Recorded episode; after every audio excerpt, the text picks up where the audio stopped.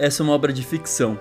Qualquer semelhança com a minha ou com a sua realidade não passa de mera coincidência.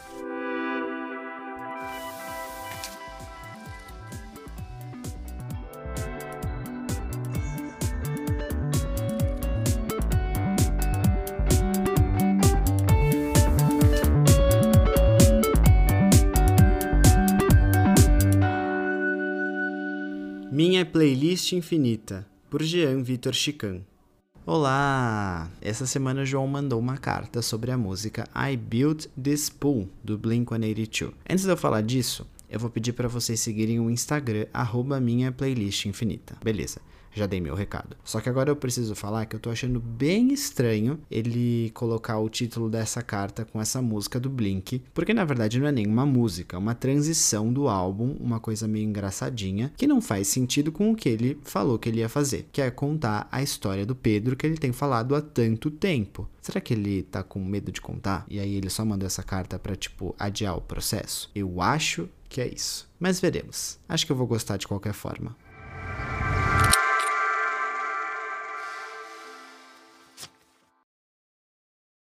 Oi, eu comecei a escrever uma carta sobre a história do Pedro, e então eu percebi que vai ser impossível resumir essa história em uma carta só, ou duas, ou três, ou quatro, sei lá. Vão ser algumas. Eu ainda não consegui mensurar quantas vão ser, mas eu sei que a minha playlist para essa fase da vida é bem grande. Como eu ainda não decidi o que eu vou fazer para te contar essa história, eu cheguei no dia de hoje e eu não tinha escrito nada para a carta dessa semana. Só que a gente criou esse hábito que é tão saudável para mim que eu fiquei me sentindo mal de não te enviar nada por uma semana. Não que eu seja virginiano, mas eu odeio não cumprir com expectativas que eu criei para mim mesmo. Se eu te prometi, eu tenho que cumprir. Mas eu também me senti mal por eu não ter o que te falar. Eu me senti meio inútil por isso. E aí eu lembrei de uma das músicas mais inúteis que eu já ouvi dentro de um álbum. E essa música é I Built This Pool, do Blink-182. E eu acho que essa carta vai poder ser comparada com essa música, porque eu vou te contar uma história inútil, mas que eu acho engraçadinha. Teve uma vez que eu, meu pai e a minha mãe estávamos indo pro Guarujá quando eu era criança. Eu devia ter uns 5 anos. Meu pai sempre me dava uma nota de 10 reais pra eu ter comigo. Coisa de tipo aprender a administrar dinheiro,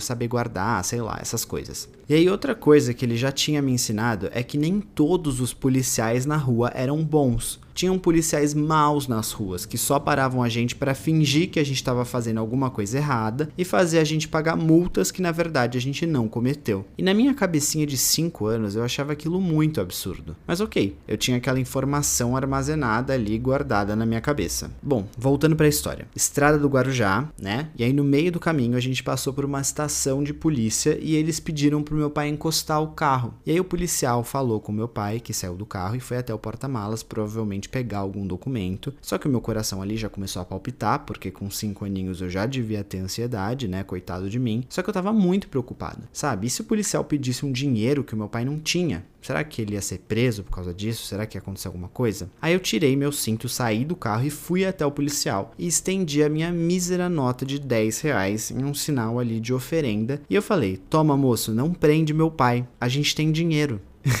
E o policial fez uma cara de assustado, sem entender nada. Meu pai olhou para mim e disse: Não se preocupa, esse é um bom policial. E me colocou dentro do carro. Só que ele tava ali, né, com uma cara, né, de de tacho, coitado. O policial deu uma boa risada ali porque ele entendeu que eu tava tentando pagar uma propina para ele, uma criança de 5 anos. Ele achou fofo na real, e aí ele me deu um chocolate que ele tinha lá, e ainda disse para eu não me preocupar, porque tinham bons policiais por aí e que não iam querer o dinheiro do meu pai e tal. Então ele, ele me deu ali uma lição de moral. E é isso. E aí agora toda vez que a gente passa por uma batida policial, meu pai repete essa história e ele adora ela porque ele acha ela engraçadíssima. Eu falei que era uma história besta, e curta.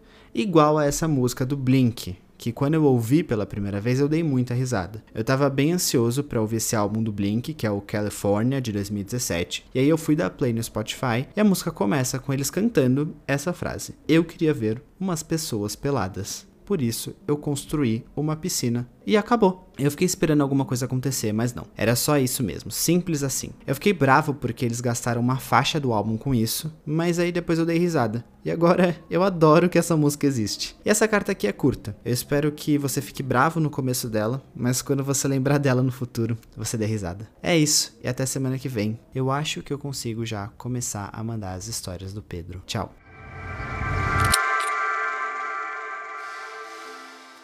Olha só, eu adorei receber essa carta aí de filler, a gente pode chamar assim, né? Que é quando uma música ela tá dentro do álbum só para preencher um tempo, uma tracklist, ou então um, um prelúdio, que é a, a, forma bonita e artística de chamar uma filler, para você incluir algo que faça sentido ali dentro. Mas eu adoro Blink-182, eu gosto muito desse álbum deles, o California, e eu dei uma pesquisada para entender sobre essa música e até hoje ninguém entendeu, né? Ninguém conseguiu ter certeza da mensagem por trás dela, porque pode ter a ver ver com a saída do Tom DeLonge, que era o vocalista do Blink-182, um dos vocalistas, porque aparentemente ele queria tratar de assuntos de forma mais profunda, enquanto os outros integrantes queriam manter um bom humor que marca o Blink-182 desde que eles passaram a existir. Ou então pode ter a ver com o clipe de Stay Together for the Kids, que também é um dos primeiros da carreira do Blink. Mas eu continuo achando que era só para fazer uma transição entre as faixas do álbum e fazer uma gracinha mesmo. Ah, eu gosto de receber histórias assim, porque a gente conhece também as pessoas quando elas falam história sem graça, sabe? Falando em história sem graça, tem um. Toda vez que eu fico entediado, existe um Tumblr chamado historiasemgraça.tumblr.com. E esse Tumblr é ótimo, porque você pode entrar pelo menos por dia, não sei se, se ainda existe, mas você vai lá e você coloca a sua história sem graça do dia. Então, por exemplo, coloquei a mão no bolso procurando meu celular, não achei e depois lembrei que estava na minha mochila. Ou então essa aqui. Um dia eu queria usar a minha calça rasgada no joelho, só que a minha perna estava muito cabeluda, então eu raspei só o joelho. Vê como isso é metafórico. Às vezes a gente acha, né, que uma pessoa está arrasando, mas na verdade é só aparências. Ou esse aqui. Eu e meus amigos fizemos um cinzeiro de papel para fumar dentro do carro. No fim, derrubamos o cinzeiro dentro do carro. Ou seja, às vezes você se prepara tanto para uma coisa e tenta tomar tanto cuidado que é em vão. Então, viva a vida. Acho que essa é a mensagem. E é isso, esse Tumblr é ótimo, assim. Às vezes eu reflito horas em história sem graça quando eu tô entediado, porque dá para tirar várias, várias conclusões aqui das histórias. Mas é isso. Ansioso para a semana que vem, espero que ele consiga de fato mandar as histórias do Pedro, não importa quantas vão ser. Um beijo, gente. Até semana que vem.